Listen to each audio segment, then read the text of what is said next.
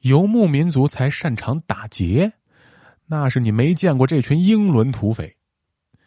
一说起打秋风、打草谷，人们脑海中啊会立即出现一群凶神恶煞的游牧民族骑兵，骑着马冲进农耕民族的村庄杀人放火的场景。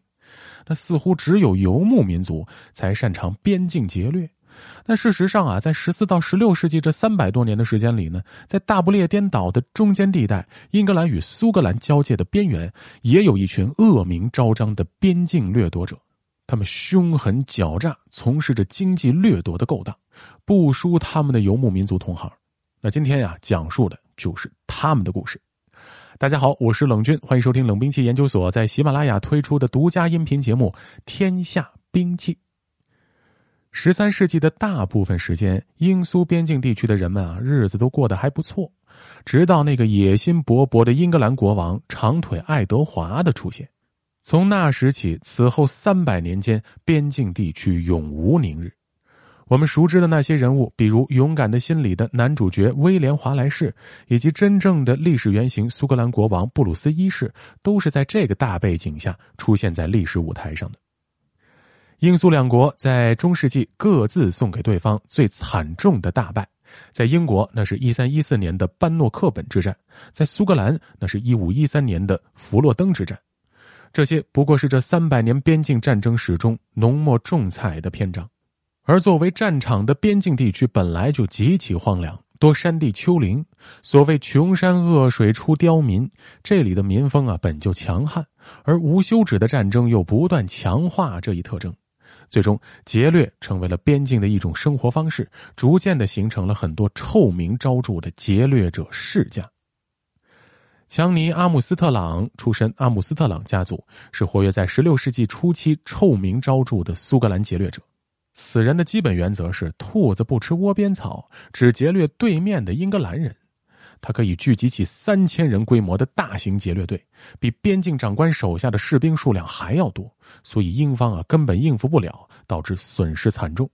但是他虽然不劫掠苏格兰人，却也不怎么听从苏格兰国王的命令。在边境俨然形成自己的独立小王国。威廉·阿姆斯特朗与前述强尼啊同出一族，娶了一位格拉汉姆家族的老婆，与另一个大家族马克斯威尔结盟，是让英苏两国西区长官所共同头疼的人物。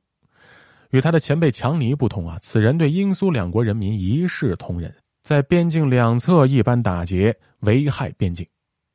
当地西区长官斯科普看着大摇大摆的威廉，实在是气不打一处来，于是就把威廉抓了起来，关到卡利西城堡。因为这一行动是在巴克洛奇，也就是又一个强大的强盗头子的领地上发生的，他深以为耻。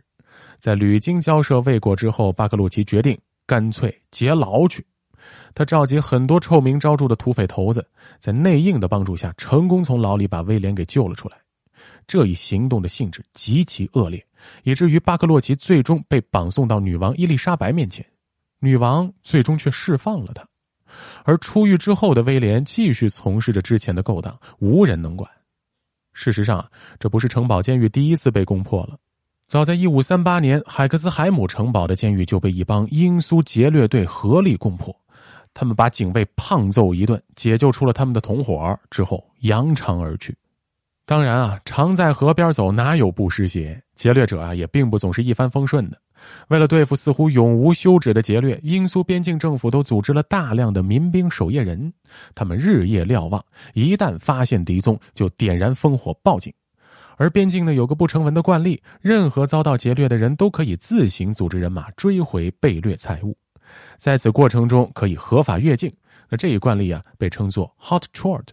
而边境长官呢，也经常组织伏击战。戈尔迪布恩，一个即使在劫掠者群体里都遭人恨的恶棍，就在一次劫掠返程时中了埋伏，被送上了绞刑架。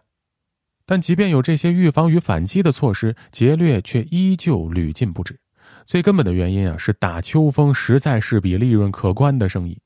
根据一五九七年的一份英格兰边境总督的报告，在过去十年中啊，苏格兰人从英方一侧劫掠造成的损失，估计在九点三万英镑，相当于现在的两千五百到三千万英镑。中原农耕王朝历来讲究防秋，因为此时啊秋高马肥，正是北方游牧民族大规模入境劫掠的最佳时期。和他们的游牧民族同行一样啊，不列颠岛的边境劫掠也是季节性的。有趣的是呢，边境劫掠者们的黄金月份是八月到次年二月，和游牧民族呢几乎重合。在这一时期内啊，夜晚足够长，马匹足够壮，而主要的掳货物牲畜也是最具活力的时候。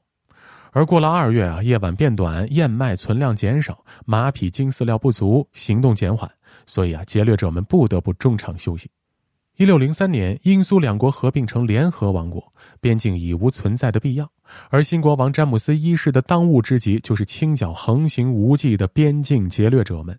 在强大的军事政治压力下，边境各大家族纷纷收手，少数不识时务的抓的抓，死的死，流放的流放，边境终得安宁。